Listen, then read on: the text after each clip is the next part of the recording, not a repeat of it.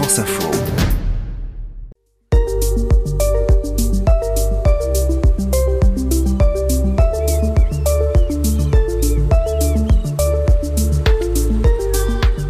Bonjour, c'est Catherine Potier, je suis journaliste à France Info.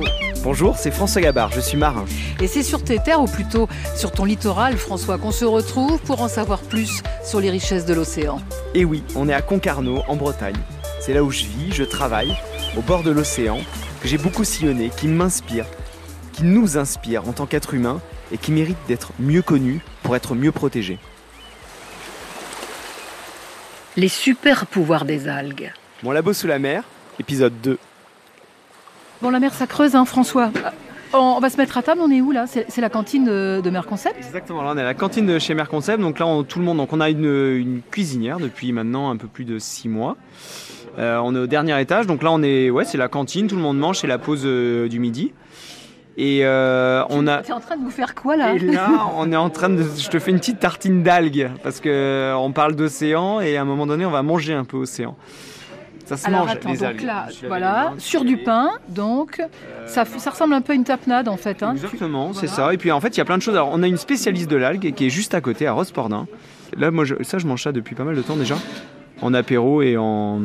C'est très bon. Ouais, c'est- comme une petite Il y a tapenade. comme une petite euh, échalote un petit peu, un petit peu Il n'y a pas que d'huile, des algues en effet. hein. Il y a un Ouais. peu de, je pense qu'il y a un peu d'huile d'olive, de. un petit peu d'échalote je crois, un petit peu Probable, de vinaigre peut-être, du citron, du citron sans doute.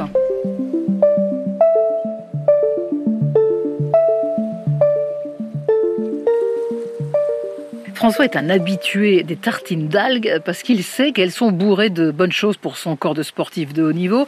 Mais les algues marines n'ont pas que des vertus nutritionnelles, elles ont bien d'autres pouvoirs, beaucoup moins connus.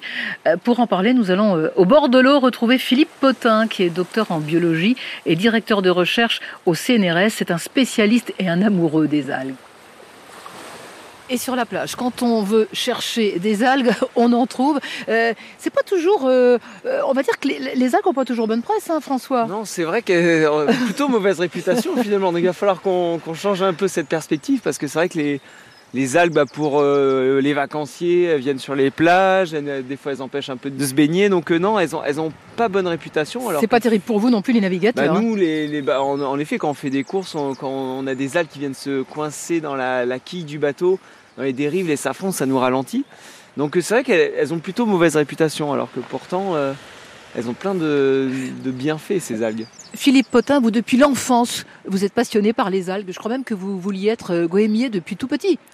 Oui, alors c'est peut-être familial et peut-être dû à des ancêtres qui sont donc euh, qui, qui sont nés dans le pays des Guémoniers et qui ont, dont certains ont été Guémoniers, euh, donc euh, au, moins une partie de leur vie et, qui a fait que la tradition familiale euh, euh, nous a amené euh, mes frères et moi à aller très très tôt ramasser aussi des algues euh, et, donc l'activité euh, des, jeunes à l'époque pour se faire un peu d'argent de poche était de ramasser des petites algues rouges quand on après les, usines extrayaient des gélifiants.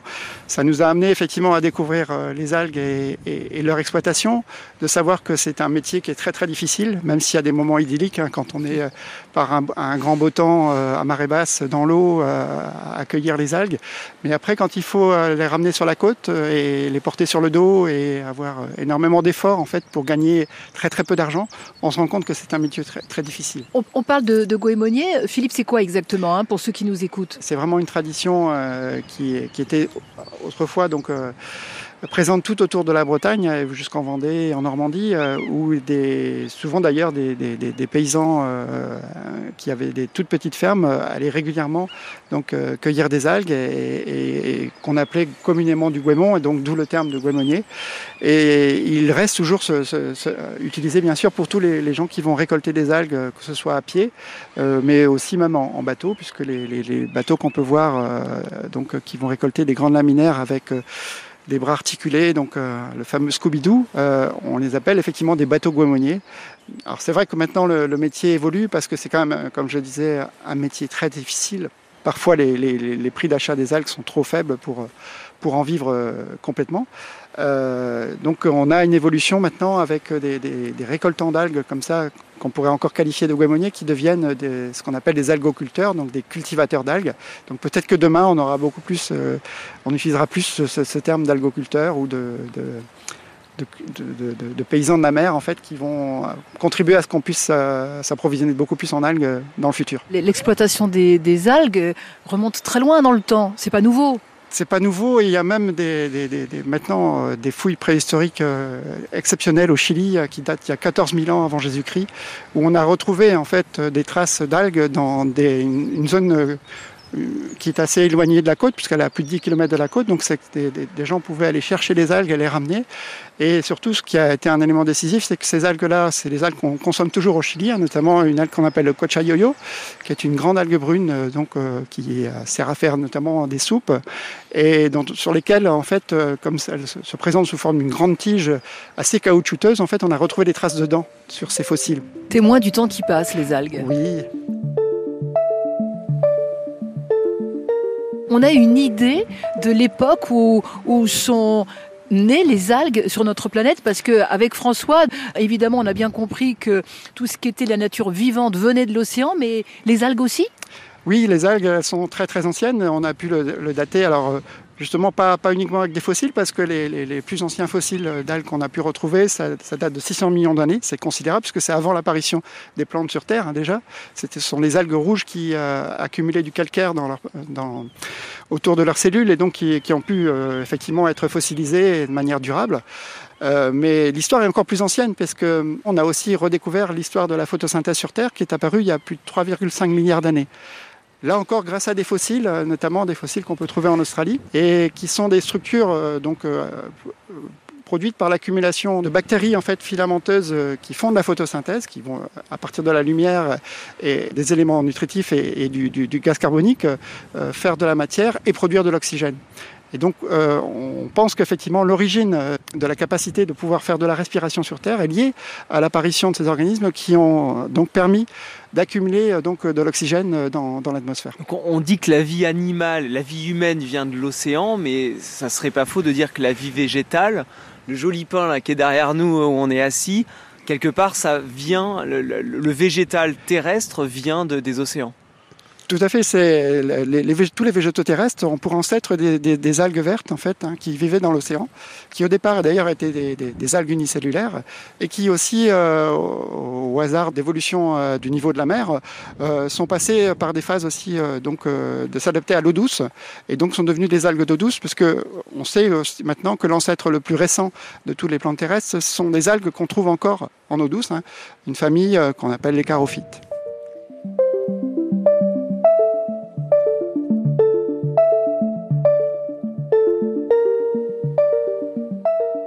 Tout à l'heure du monde agricole parce que c'est vrai que l'utilisation des algues dans le monde agricole, c'est très très très ancien. Aujourd'hui, on en parle encore de plus en plus parce qu'il faut trouver, c'est impératif de trouver une alternative aux, pesticides. Est-ce que euh, les algues peuvent être une solution?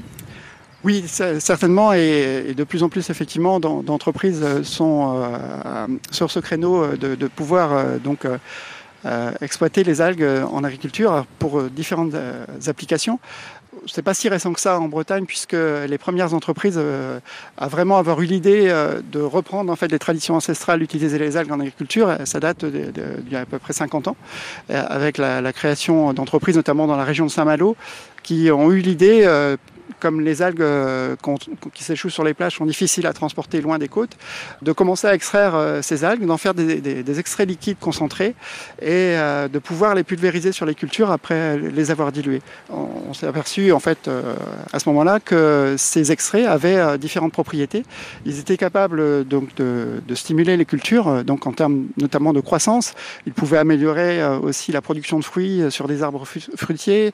C'est aussi des extraits qui semblait euh, permettre aux, plantes en fait de mieux résister à tous les stress, que ce soit de la pluie, euh, de la sécheresse. Alors il y a les algues que l'on consomme, celles que l'on utilise dans le monde agricole. Il y a aussi toutes ces algues dont on parle régulièrement. On pense aux sargasses, on, pense aux algues vertes.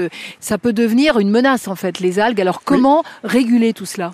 Alors, euh, ces, proliférations d'algues, elles deviennent une menace surtout lorsqu'elles viennent s'échouer ou justement lorsqu'elles causent des, dommages en mer. Parmi ces algues-là, il n'y a aucune algue potentiellement dangereuse en termes, par exemple, de toxicité. Ces algues qui prolifèrent, elles n'émettent pas des gaz euh, toxiques pour l'homme. Il n'y a que lorsqu'elles s'échouent lorsqu'elles commencent à être dégradées par des bactéries en absence d'oxygène, qu'elles vont produire des gaz euh, soufrés, en fait, hein, l'hydrogène sulfuré, qui est un gaz extrêmement dangereux, qui peut provoquer euh, la mort rapide si euh, les concentrations sont trop fortes. Donc en fait, tous ces dommages en fait, de, qu'on apporte à, ces algues-là, c'est uniquement parce que on a, provoqué des phénomènes incontrôlés avec notamment euh, beaucoup de, sources de pollution et notamment des pollutions agricoles avec les fuites d'azote euh, des, cultures, l'épandage d'éjections animales en, masse sur, euh, sur les cultures et, le ruissellement de tout ça avec bien sûr toute, la révolution agricole qui avait complètement rasé les talus, complètement détruit les filtres qui faisait qu'on pouvait avoir encore des, équilibres. Donc ces algues-là, elles ne sont pas une menace pour l'homme, sauf quand elles s'échouent. Et, donc un des moyens de, prévenir ça, c'est d'essayer de, faire en sorte que ces algues ne s'échouent pas et de les retirer. Et puis bien sûr d'agir à la source euh, en limitant euh, au départ les, causes de, de, ce phénomène-là. Mais, du coup, c'est finalement c'est un témoin d'une pollution, c'est-à-dire que vraiment les algues sont là pour nous dire attention, attention, on prolifère parce que on dégage de l'azote et on dégage euh, euh, des, éléments dans l'océan qui peut-être même pourraient avoir euh, des conséquences graves sur d'autres vies animales et poissons dans l'océan autour des algues. Tout à fait. Et, lorsqu'on a des, grandes algues qu'on peut voir, comme les algues vertes ou les sargasses qui, prolifèrent, c'est un phénomène au moins qu'on peut observer. Mais lorsqu'il n'y a pas ces algues vertes ou ces algues proliférantes. En fait, on peut avoir des algues microscopiques qui prolifèrent et, c'est malheureusement le cas dans beaucoup de petits estuaires ici en Bretagne, a ou, euh, même au large, on a donc des, proliférations de, plancton toxique, donc euh, qui sont aussi euh, une des causes effectivement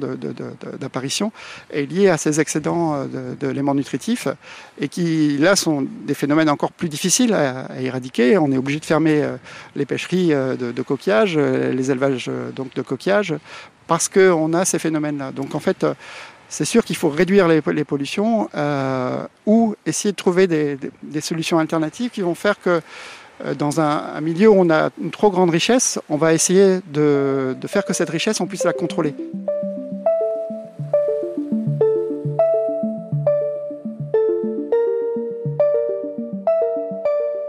Quand on parle de pollution dans les océans, il y a une menace, ce sont les déchets plastiques, les microplastiques. Est-ce que les algues peuvent être utilisées pour remplacer le plastique? J'ai vu qu'on pouvait créer des montures de lunettes, par exemple, à base d'algues, des clés USB même. Comment ça fonctionne? Oui, tout à fait. Ça, ce sont des applications euh, donc, qui, euh, avec des procédés maintenant de, plasturgie qui, permettent de faire des plastiques durs. Le problème, euh, c'est que leur production a un coût assez élevé aujourd'hui. Donc, on on peut en faire des produits à, forte valeur ajoutée, mais pas les utiliser dans des utilisations euh, communes. Mais il y a surtout aussi euh, des tas d'applications dans les plastiques souples pour les emballages, en particulier pour emballer des aliments, avec d'ailleurs des emballages qui n'ont pas forcément des durées de vie très longues, puisque pour emballer un sandwich dans, une feuille de plastique, euh, si on le consomme dans les heures qui suivent, on pourrait très bien avoir des films d'algues et éventuellement même manger le, film d'algues en même temps que le sandwich, sans qu'il y ait aucun problème. de même qu'en agriculture, on utilise énormément de plastique pour bâcher les, champs et à juste titre pour limiter l'usage d'herbicides. Eh ben, il y a aujourd'hui des plastiques qui sont issus euh, d'algues vertes, par exemple, qui euh, ont le double avantage d'être 100% dégradables dans, le sol, mais aussi, en se dégradant dans le sol, de libérer des substances qui stimulent les plantes. Et donc, ce que je comprends, ça reste comme la, la culture qui est peut-être la plus facile pour développer cette consommation euh, d'algues. Bah quel, est l'endroit, quelque part, le idéal pour euh, cultiver de l'algue Est-ce qu'en Bretagne, justement, en France, on a des, zones et des surfaces euh, exploitables facilement? Alors, c'est vrai qu'en Bretagne, on a des zones euh, relativement exposées, mais ici, les pionniers ont réussi à montrer qu'on peut, oui, durablement produire des algues ici. Un des pionniers est installé dans la Rance, là, justement, dans une zone relativement abritée. Et c'est une toute petite exploitation. Ils sont, ils sont un couple et puis juste une personne qui travaille avec eux. Et euh, ils arrivent à produire euh, donc euh, des, algues pour l'alimentation depuis plus de, 20 ans maintenant. Et, ça marche. Donc aujourd'hui, oui, on pourrait répliquer des fermes de ce type en mer. mais il y a aussi d'autres possibilités de cultiver des algues qui ont émergé donc ces dernières années. C'est que dans des zones à terre, en particulier, je pense à toutes les zones qui commencent à être désertées, dans les ports de pêche, les criers qui sont abandonnés, etc. On a en fait des pompages d'eau de mer qui sont là. Et donc, on peut cultiver des algues dans des bassins, d'ailleurs qu'elles soient Un peu comme les parcs à huîtres, en fait. Oui, sauf que les parcs à huîtres, enfin, donc la plupart sont quand même en, mer ouverte et, on ramène les huîtres pour les purifier après dans les bassins à terre. Donc justement, on travaille beaucoup avec les ostréiculteurs actuellement pour essayer de, voir comment eux pourraient diversifier leur activité et pas être seulement dépendants de la production d'huîtres, mais aussi produire un petit peu d'algues pour faire des revenus complémentaires. Et en particulier, nous, on préconise que, par exemple, quand on veut produire des algues vertes, y compris de la laitue de mer qu'on veut, qu'on veut faire comme aliment, de le faire essentiellement dans des bassins à terre. Parce que sinon, c'est prendre le risque d'accentuer des phénomènes de prolifération, parce que les algues vertes, on sait que c'est des algues qui sont très opportunistes. Philippe, on a alors tout à l'heure avec François, on a dégusté euh, des algues hein, à la cantine de Mer Concept. On a bien compris que c'était important euh, pour la santé parce qu'il y a de l'iode.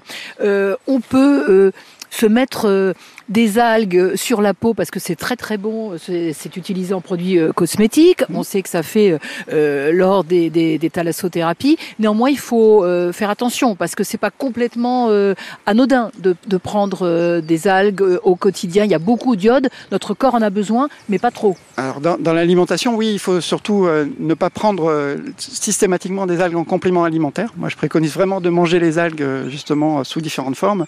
Puis bien sûr, bah, les, les les, problèmes sont différents suivant les types d'algues. Euh, l'iode, qui peut être vraiment essentiel et, et euh, en Chine, par exemple, la culture des algues s'est développée pour fournir de l'iode dans toutes les régions de Chine où il y avait des carences et où il y avait des gros problèmes de maladies comme le goitre ou euh, des déficiences en iode qui étaient évidentes. Et, en fait, à l'échelle de l'Europe, aujourd'hui, euh, on, a beaucoup encore de populations européennes qui sont déficientes en iode, même en France. Et donc, en fait, les algues peuvent être une solution pour apporter de l'iode.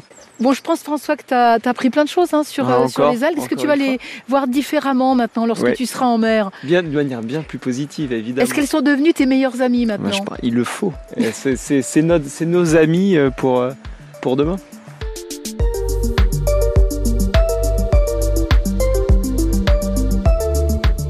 Mon labo sous la mer, un podcast original France Info, en partenariat avec la Fondation de la mer et Eleven Hour Racing.